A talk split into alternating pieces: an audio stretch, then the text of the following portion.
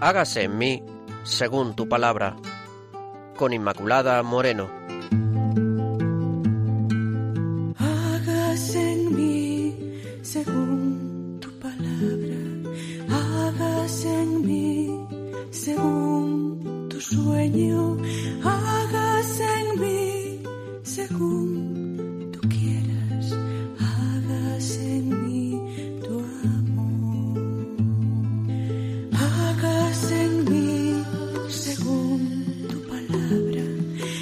Queridos oyentes de Radio María, bienvenidos. Estamos con todos ustedes, ya saben, aquí en el programa Hagas en mí según tu palabra, porque esto es lo que deseamos, que la palabra del Señor se haga presente entre nosotros.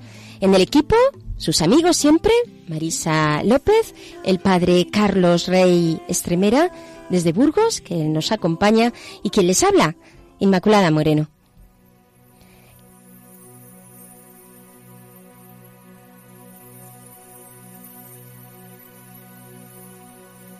Gracias también por eh, los correos que nos van ustedes mandando. Pueden, mm, recuerdo, ponerse en contacto con nosotros en el correo hagas en mí según tu palabra arroba radiomaria.es. Repito, hagas en mí según tu palabra arroba radiomaria.es.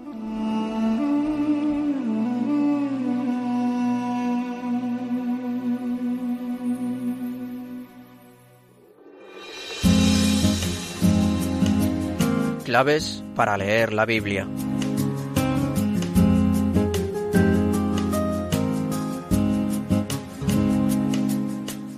Y empezamos el programa con las claves para leer la Biblia. Hoy el tema, seguimos con este gran personaje bíblico que es Moisés. Y además con la experiencia del desierto, porque es en el desierto donde Moisés está cara a cara con Dios, donde Dios le hace sentir esta experiencia, le lleva hacia Él y le hace sentir esta experiencia tan profunda de su amor, de su presencia. Son muchos los momentos en el libro del Éxodo donde aparece la imagen del desierto en esos 40 años que podemos entender también en un sentido espiritual. Por eso, en las claves para leer la Biblia, voy a empezar ayudada por el vocabulario de teología bíblica, como en otras ocasiones de León Dufour, por ver qué significa la palabra desierto, qué significación tiene a lo largo de la Biblia. Tengamos en cuenta que la significación religiosa del desierto se orienta de forma diferente según se piense en un lugar geográfico o en una época privilegiada de la historia de, de, la salvación. Si lo consideramos desde el primer punto de vista, es el desierto una tierra que, no ha bendecido Dios. O sea, por eso en esa tierra es eh, raro eh, el agua, encontrar el agua, como en el huerto del paraíso, ¿no? Antes de, de aparecer la, la lluvia en el caos de los orígenes, hace también una, una cierta referencia al desierto. En fin, es como una tierra, como un paraje inhóspito, en donde incluso pueden habitar las bestias maléficas, los, demonios, un lugar eh, infértil.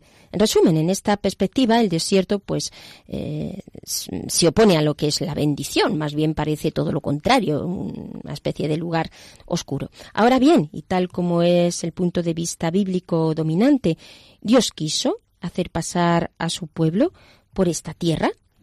Así lo dice el libro del Deuteronomio en el capítulo 1, versículo 19, para hacerle entrar en la tierra en la que mana, leche y miel. Y este acontecimiento va a transformar lo que es el sentido del desierto, porque ya el desierto se llena de un simbolismo particular y cargado de resonancias también a nivel espiritual el desierto, si el desierto sigue conservando el carácter de lugar desolado, sobre todo, evoca una época de la historia sagrada, que es el nacimiento del pueblo de Dios. Simbolismo bíblico del desierto ya no puede pues confundirse con tal o cual mística de la soledad o de la fuga. Se, se enfoca, por lo tanto, como un paso, un paso, una purificación, que de esto mucho tiene lo que es eh, el viaje del pueblo de Israel por el desierto. puesto que sabemos que en la península del Sinaí, pudiendo haber ido por eh, lo que era el camino más corto, que es el camino del norte, el camino de los comerciantes, pues va bordeando todo lo que es la península del Sinaí. Pero el sentido fundamental pues, es esta necesidad de purificación, como van demostrando eh, las actitudes del pueblo de Israel a lo largo del desierto, pues que tenía el pueblo, y de aquí que, que den toda esta, esta vuelta según este designio del Señor, porque el desierto entra dentro del designio del Señor. El paso por el desierto está regido, por tanto, por una intención doble. Es un camino expresamente escogido por Dios, aunque no era el más corto, como acabamos de ver, tal como expresa en el Éxodo 13, 17, porque Dios quería ser el guía del pueblo. Luego, en el desierto del Sinaí es donde los hebreos deben adorar a Dios. Es el lugar donde eh, el Señor sella la alianza con su pueblo, con aquellos hombres errantes, para que se vayan constituyendo como pueblo, como pueblo de Dios. Por tanto, eh, es el lugar donde se va consolidando también como pueblo, aunque ya sabemos que este proceso de consolidación como pueblo es progresivo, pero aquí está eh, el inicio, en este carácter de itinerancia.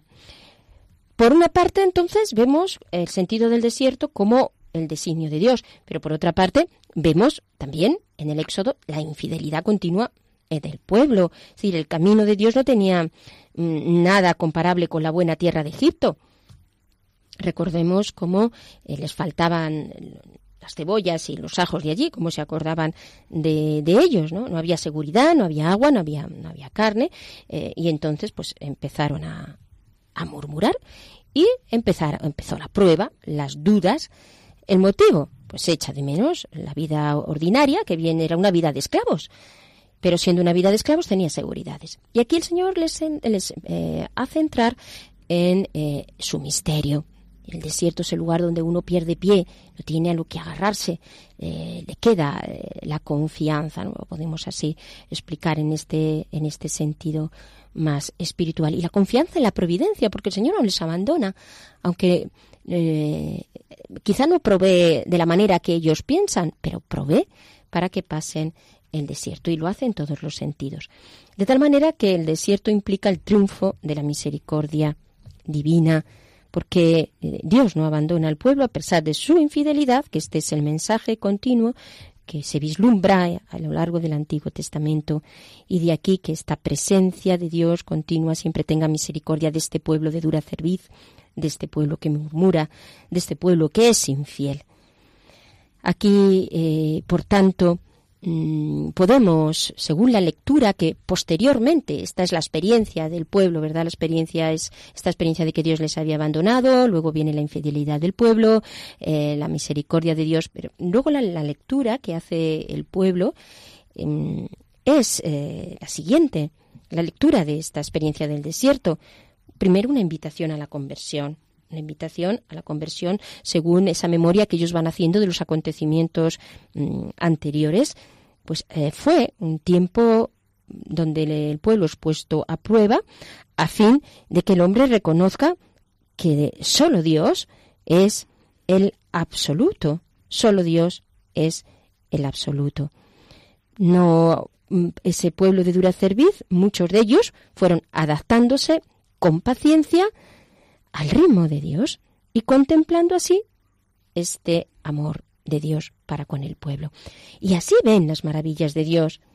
Eh, siguen expresando como fue un momento donde se les regala los diez mandamientos, las maravillas de Dios, que sigue estando allí. Esta es otra de las eh, maneras ¿no? de, de entender el desierto. Pero es desde luego, sobre todo ya en el, en el Nuevo Testamento, cómo encuentra también el desierto este, este sentido nuevo, porque nos encontramos a Jesús en el desierto, mientras que las comunidades señas, como las del Qumran, promovían una separación de la ciudad y se refugiaban en el desierto, Juan el Bautista no quiere consagrar una mística del desierto, y sin embargo, sí que tiene eh, en su propia predicación lo que significa eh, esta, digamos, experiencia le vamos a llamar así, del desierto. El, el desierto vuelve a aparecer como es una ocasión para convertirse. De hecho, es eh, la médula, eh, lo esencial del de, eh, mensaje de Juan el Bautista. Es una ocasión continua para convertirse.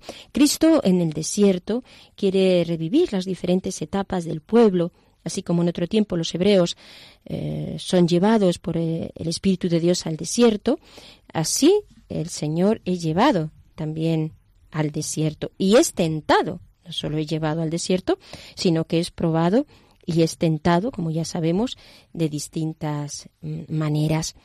Eh, esta experiencia de Cristo por el desierto también mm, tiene aplicación ya en los evangelios, en lo que podemos hacer como aplicación en la iglesia, de nuestros desiertos, del sentido que damos nosotros al desierto de, de, nuestra vida.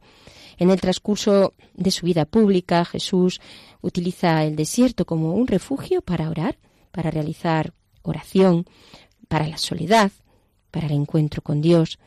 Jesús también eh, se presenta como, como aquel que gracias a, a, su autoridad realiza esos signos portentosos, fruto de la soledad también en el desierto, como, como hijo de Dios, pero nos está dando ejemplo, nos está mostrando también esta espiritualidad del, del, desierto. Los simbolismos del desierto siguen desempeñando un papel eh, en la Iglesia. La Iglesia vive oculta en el desierto hasta el retorno de Cristo, que podrá, pondrá fin al poder del maligno. Lo tenemos en el libro del Apocalipsis, capítulo 12, versículos del 6 al 14, porque eh, Pablo también se sitúa en esta perspectiva y enseña que los acontecimientos que tuvieron lugar en otro tiempo se producen para nuestra instrucción, para la instrucción de aquellos que hemos, eh, estamos en este momento de fin de los tiempos y que también como el maná que alimentó en el desierto a los israelitas somos alimentados bautizados eh, en las aguas del Espíritu somos también alimentados por el pan vivo del cielo, que es la Eucaristía. Y es de la roca de Cristo, que se rompió en el desierto, que rompieron en el desierto, de donde brota su Espíritu Santo. Y así el desierto aparece lleno de connotaciones espirituales, cambiando esa primera acepción de ese lugar oscuro por un lugar que trae como consecuencia bendición.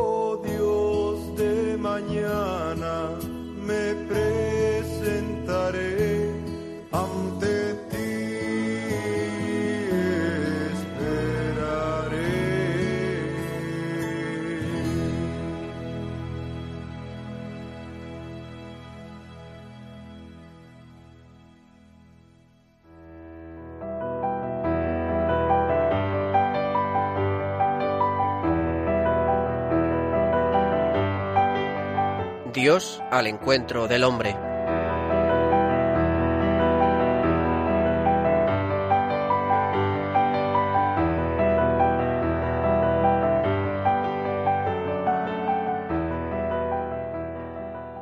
Sí, pedimos al Señor que escuche nuestra oración, esa oración que muchas veces realizamos en medio de el desierto de nuestra vida y pasamos ya a ese segundo segunda parte de nuestro programa Dios al encuentro del hombre. Lo hacemos siempre leyendo primero el texto hoy de el capítulo del Éxodo 16 versículos del 2 al 17. Escuchamos.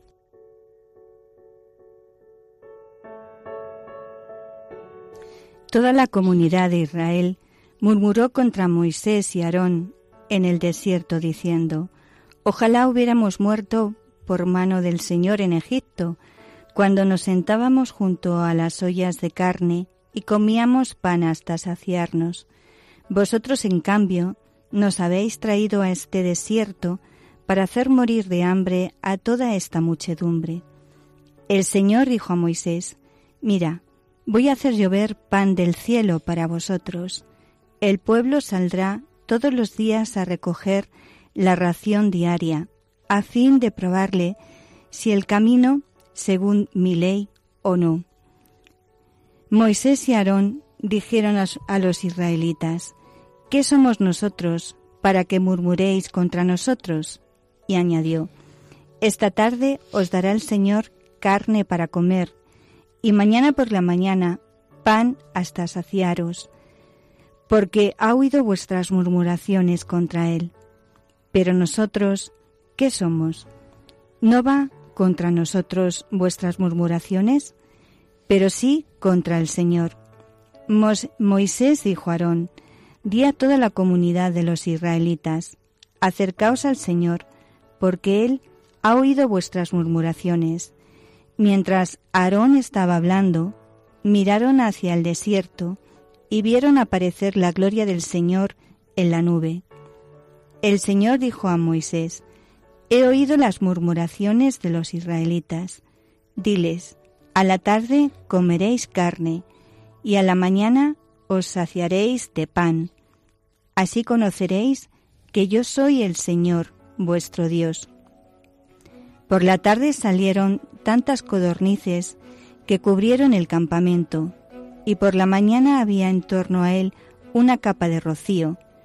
Cuando se evaporó el rocío, apareció sobre la superficie del desierto una cosa menuda, granulada, fina, como escarcha sobre la tierra.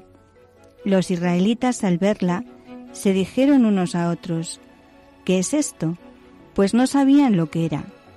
Moisés les dijo, Este es el pan que os da el Señor para comer. Esto es lo que el Señor os manda. Recoja cada uno según lo que pueda comer, dos litros por cabeza, según el número de vuestras personas. Cada uno recoja para cuantos viven en su tienda.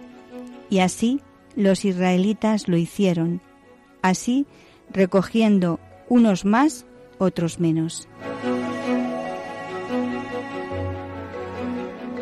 Pues queridos oyentes, a la luz de este texto pasamos a escuchar al padre Carlos Rey, extremera salesiano, que desde Burgos nos ofrece esta reflexión. Estimados oyentes en la Radio María, un abrazo muy sincero a todos los que a cada dos semanas conectáis con nosotros y os disponéis a escuchar nuestro programa Hágase en mí según tu palabra.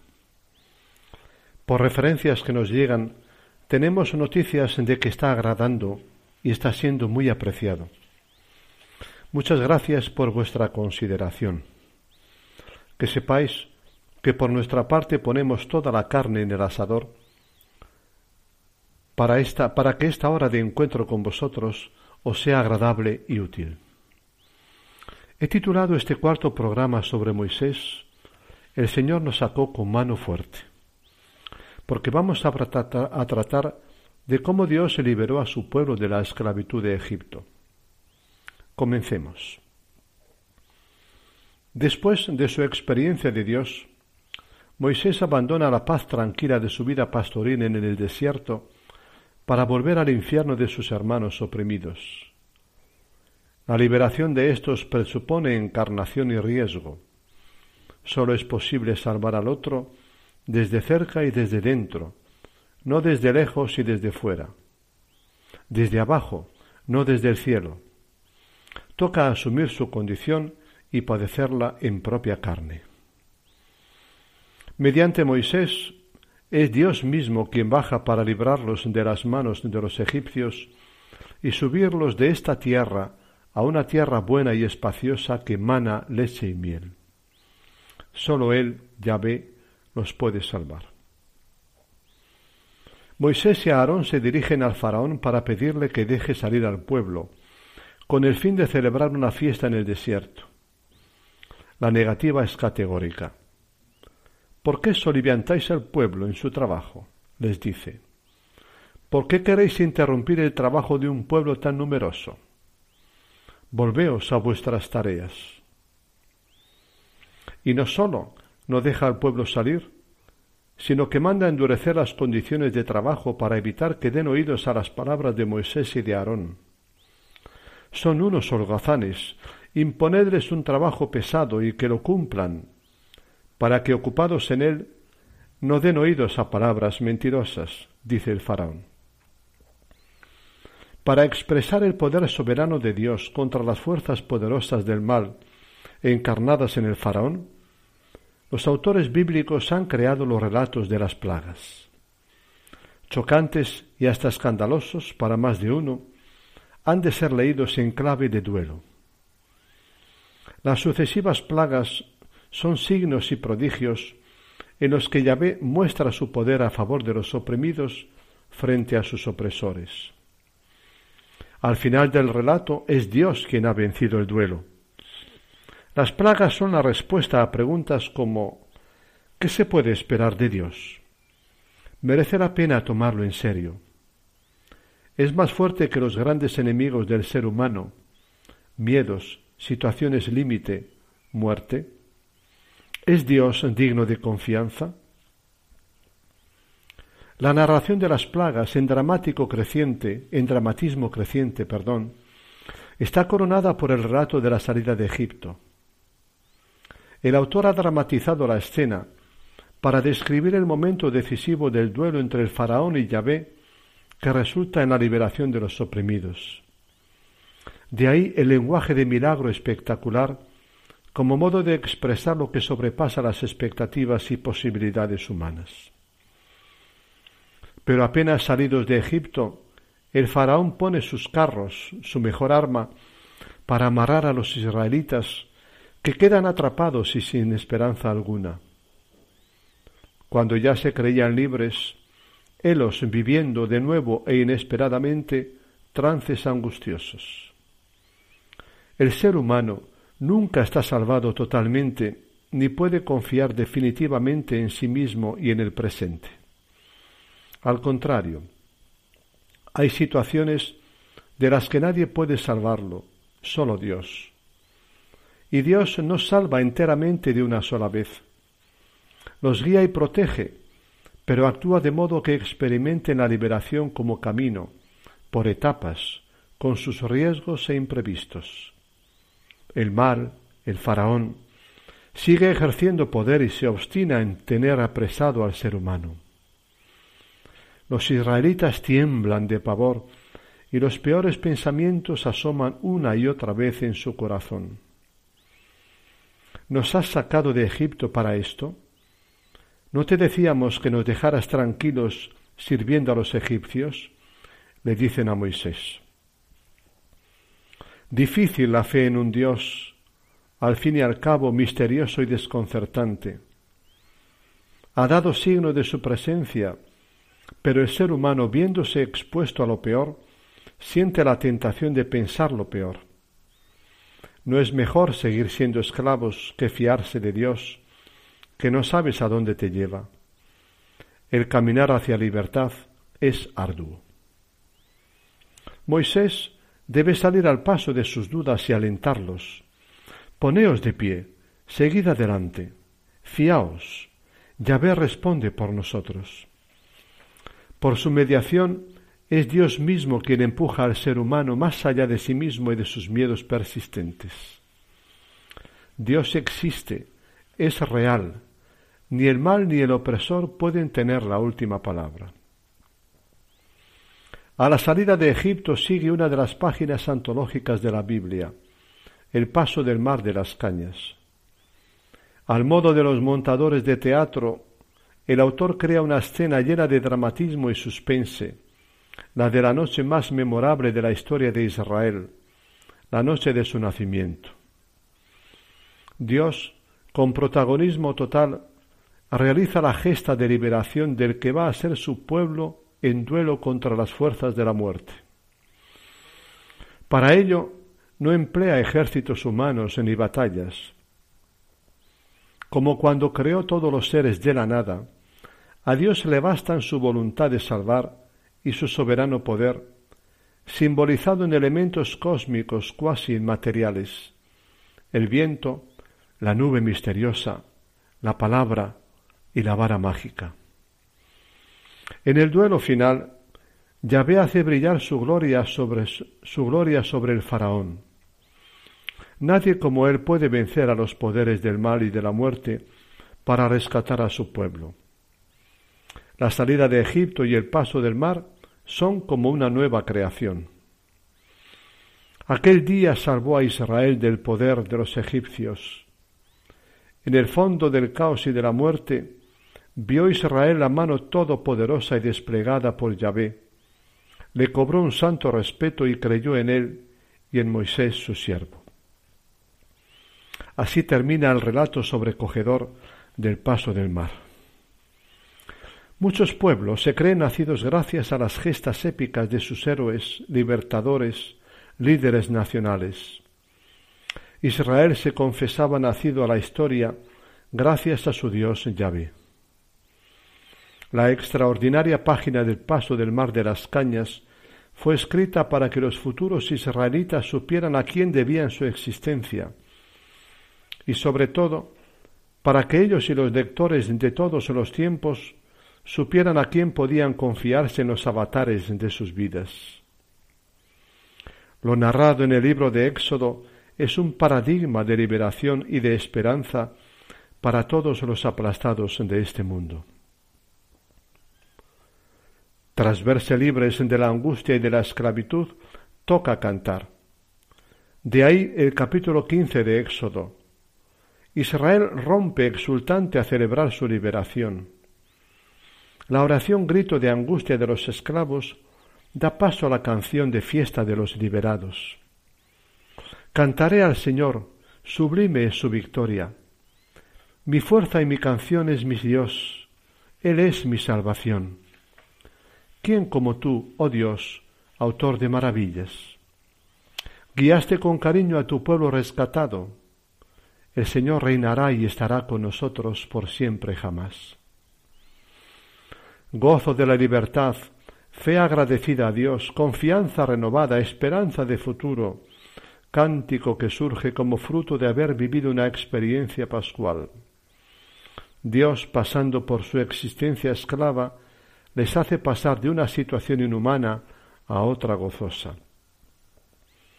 La Biblia, llena de oraciones de llanto y protesta, salidas de entrañas angustiadas, está también llena de canciones pascuales por una clara razón, porque la historia de Israel, atravesada por situaciones límite, está también llena de experiencias de salvación. Desde entonces Yahvé es para Israel el Dios que nos hizo salir, subir de Egipto. He ahí el origen del célebre monoteísmo judío. Solo Yahvé es nuestro Dios, Sólo Él merece serlo. Los pueblos tienen sus fechas conmemorativas por sus conmemoraciones. Los judíos celebran la Pascua desde hace más de tres mil años. Durante la misma, el más joven de la familia pregunta ¿Por qué esta noche de Pascua? ¿Por qué esta cena? ¿Por qué estos vestidos especiales, el cordero, el vino, las hierbas amargas, panes ácimos durante siete días. Y el cabeza de familia responde, éramos esclavos en Egipto, y el Señor nos sacó con mano fuerte. Este es un día memorable para nosotros, y lo celebraremos como fiesta en honor de nuestro Dios. Será fiesta para siempre. En la Pascua, la fiesta principal de Israel, los israelitas se cuentan a sí mismos de padres a hijos lo que está en el origen y fundamento de su existencia, lo más merecedor de recuerdo, el punto central de su fiesta nacional, de su credo religioso y de su catequesis. Mediante la comida en familia, el canto a Dios y la narración de lo vivido antaño, la Pascua los lleva a sentirse cuidados por su Dios Yahvé, amor y poder al mismo tiempo. ¿Cuándo nace un ser humano a la vida y a la felicidad, a la libertad y a la esperanza? Cuando otro yo humano pasa junto a él y le dice, Te amo, quiero que vivas y vivas feliz. Tú cuentas en mi corazón, eres para mí más importante que lo que crees. No podría pasar de ti. Quiero tu existencia, déjame quererte tú no puedes morir. La experiencia del Éxodo fue tan importante que el pueblo de Israel habló de mil maneras de ella. Aparece en todos los libros del Antiguo Testamento. Una de las narraciones más expresivas es la del profeta Ezequiel, que unos seiscientos años más tarde inventó una entrañable alegoría histórica para que llegara al corazón de los israelitas y al nuestro. Dice Isaías, Cuando naciste nadie se apiadó de, se de ti. Eras una niña abandonada, arrojada al campo como un ser despreciable, condenada a morir.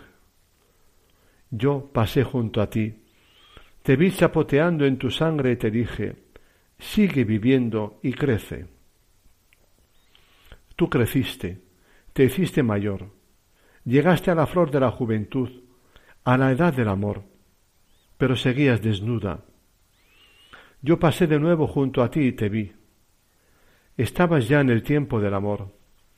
Extendí mi manto sobre ti y cubrí tu desnudez. Me uní a ti en juramento e hice alianza del amor contigo, de amor contigo, y tú fuiste mía. Una de las páginas más sugestivas de toda la Biblia la historia de un amor. Una alegoría preciosa, sugerente. Israel, los israelitas en Egipto, es la niña condenada a morir, pero que sobrevive gracias a que Dios pasa junto a ella dos veces. La primera para salvarla de la muerte sacándola de Egipto, y la segunda para llevarle la experiencia del amor y hacer una alianza de amor con ella en el desierto del Sinaí. Lo contado en otros lugares con un lenguaje épico de poder que libera del mal, lo es ahora de forma breve, pero con el expresivo lenguaje de un romance de amor tierno y gratuito. Para Ezequiel, aquellos acontecimientos fueron el comienzo de una asombrosa y bella historia de amor entre Dios e Israel.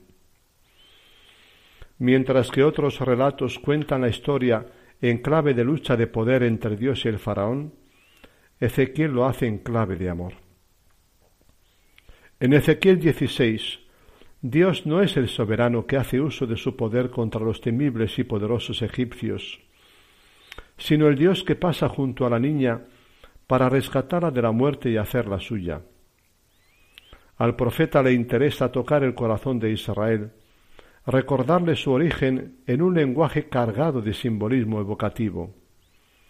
Su historia había comenzado con el paso de Dios junto a ella para salvarla de la muerte, amarla y hacerla suya. Es todo por hoy, mis queridos radio oyentes. El Señor nos sacó con mano fuerte, hemos titulado este programa, por eso estamos alegres. Hemos contemplado una historia de lucha entre Dios y el faraón, pero también una historia de amor de Dios por el ser humano. Somos amados por Dios, hermanos, y por eso liberados por Él. Feliz y dichoso quien tenga ya esta experiencia.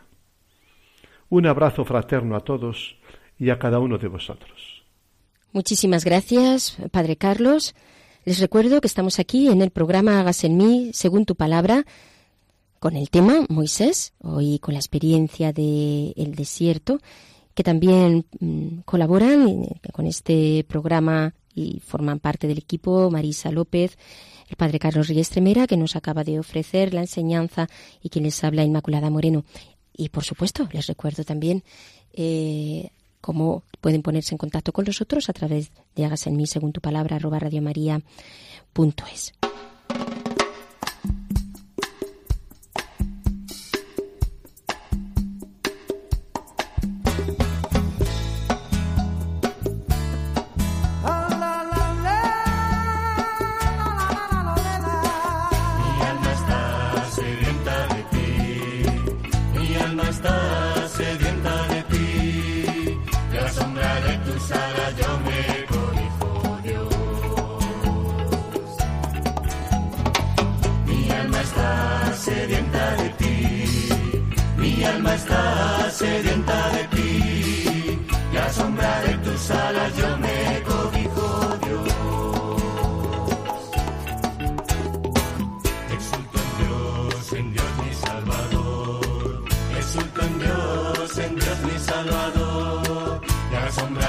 Rincón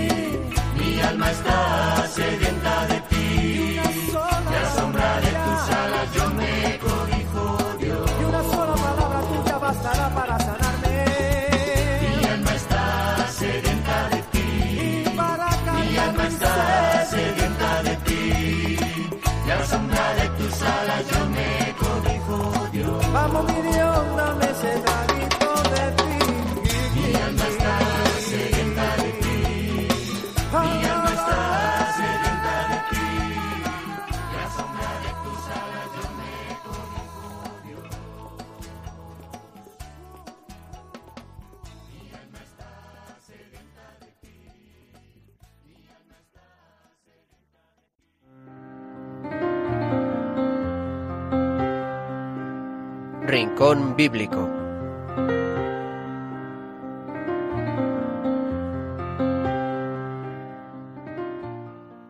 Y pasamos a nuestro rincón bíblico. Marisa, cuéntanos, hoy con el desierto. Pues eh, el desierto. En, este desierto que tenemos. Pues vamos a traer algunos avisos para esta travesía del desierto. la travesía de la vida, que es un desierto, ¿no? Sí, sí, que están tomados del libro de Ángel Moreno de Buenafuente, que tiene por título Desiertos, Travesía de la Existencia. Y estos unos avisos, pues que mm, tenemos que tener en cuenta, ¿no? Somos los, los transeúntes, ¿no? Eso, esa existencia en el desierto, ¿no? Y, y él dice así: si te parece que en tu camino de fe y de seguimiento evangélico, según tu forma de vida, te asaltan dudas y no tienes a mano certezas que te den seguridad, recuerda que el pueblo de Dios tardó 40 años en pisar la tierra prometida. Si sufres tentaciones de manera persistente y echas la culpa a otros, te aviso que la tentación te acompañará durante toda la existencia. Recuerda que Jesús también fue tentado desde el inicio de su vida hasta la hora de su muerte. Si te parece que no avanzas, que andas siempre igual, o quizá peor, ten en cuenta que en el desierto los paisajes son muy parecidos y a veces hasta se borran las huellas del camino por el viento que alisa la arena y es muy difícil perderse, es muy fácil perderse.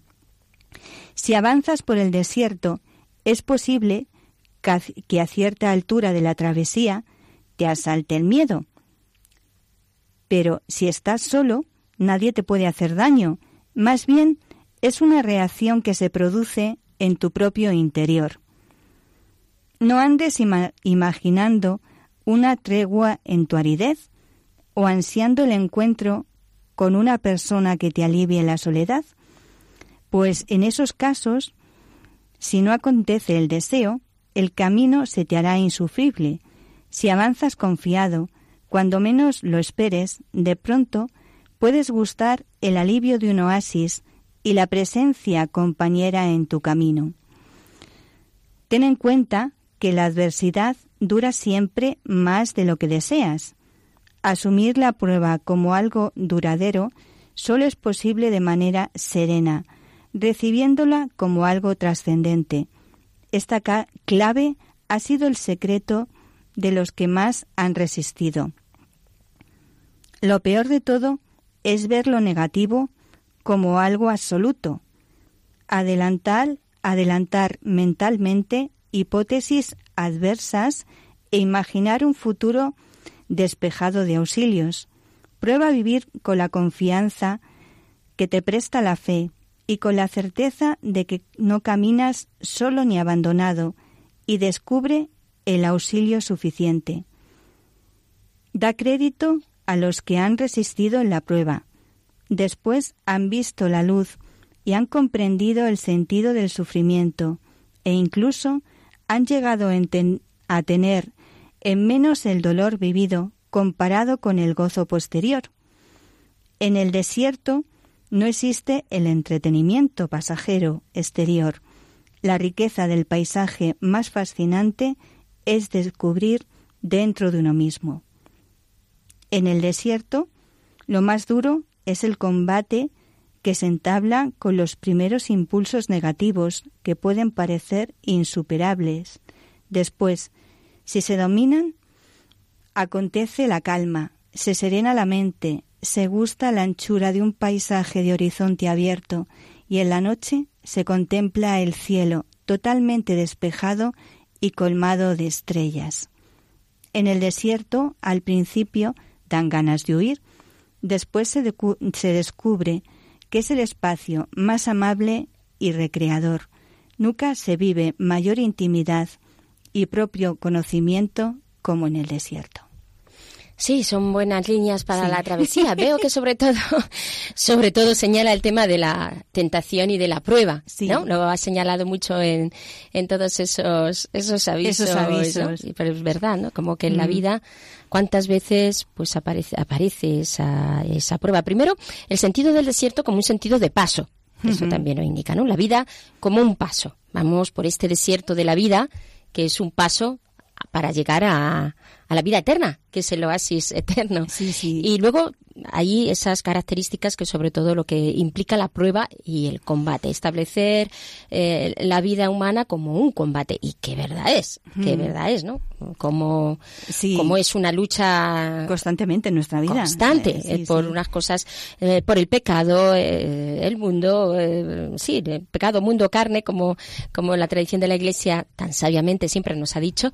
Y, es así, ¿no? Es una lucha continua en, en ese triple sentido, ¿no? Contra el demonio, el mundo y, y, y sobre todo también la sensación de cuando estamos en el desierto de hacer nuestras nuestros propios planes, ¿no?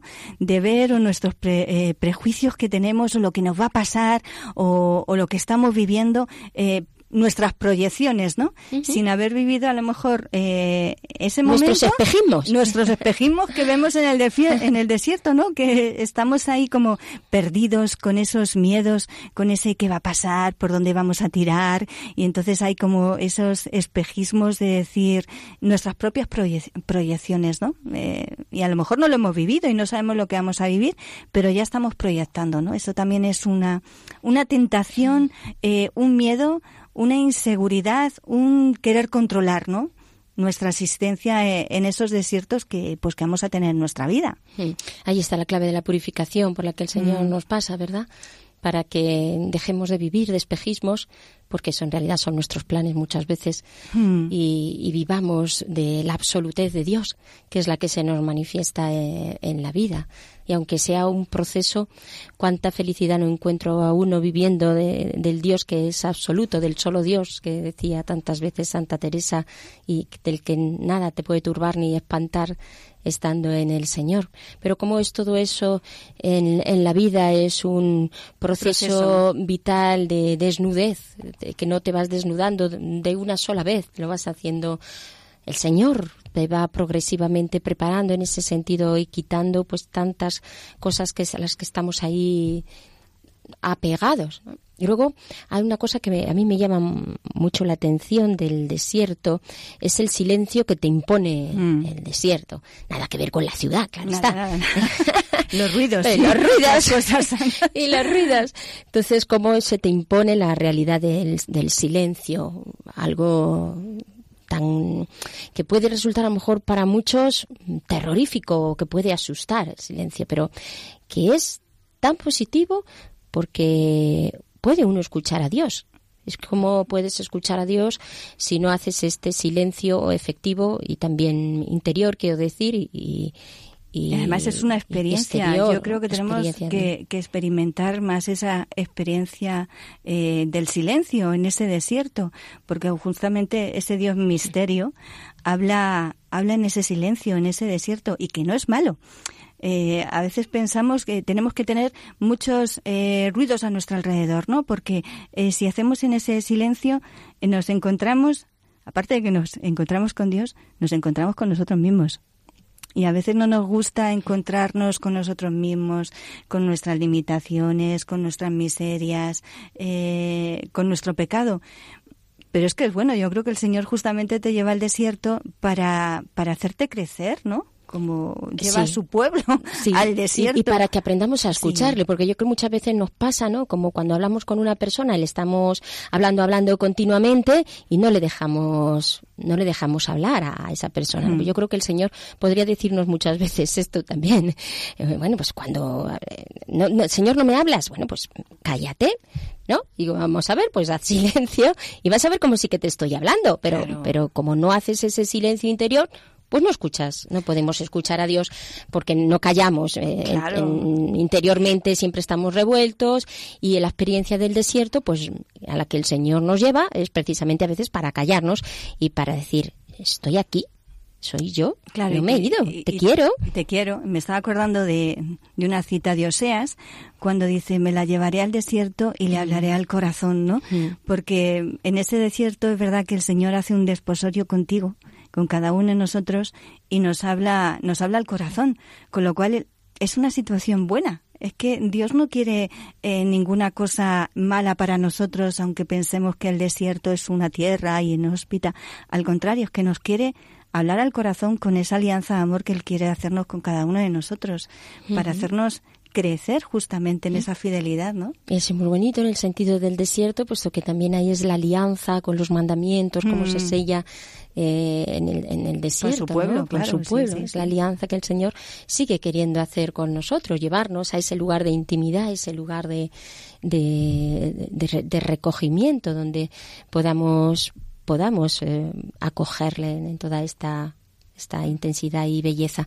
Necesitamos estos desiertos en un mundo como en el que, en el que nos movemos actualmente.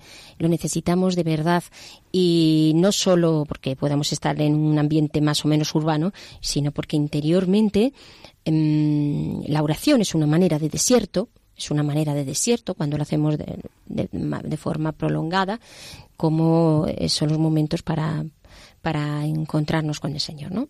No, no asustarnos, no asustarnos Mm. del desierto, de la soledad o de sino O de las pruebas que hay en el desierto. O de las pruebas, que siempre habrá pruebas. o de las pruebas y de las tentaciones que el Señor nos puede ir dando, pero ahí es donde realmente nos, nos encontramos con Él. Bueno, queridos oyentes, pues hasta aquí eh, nos ha dado de sí el programa de hoy. Muchísimas gracias por su atención, por estar ahí, porque esto es lo que realmente nos anima a seguir orando y, a seguir eh, presentando lo que el Señor nos va poniendo en el corazón. Gracias. Eh, recuerden, les esperamos en el próximo programa y no dejen de escuchar a Dios en el desierto de su vida.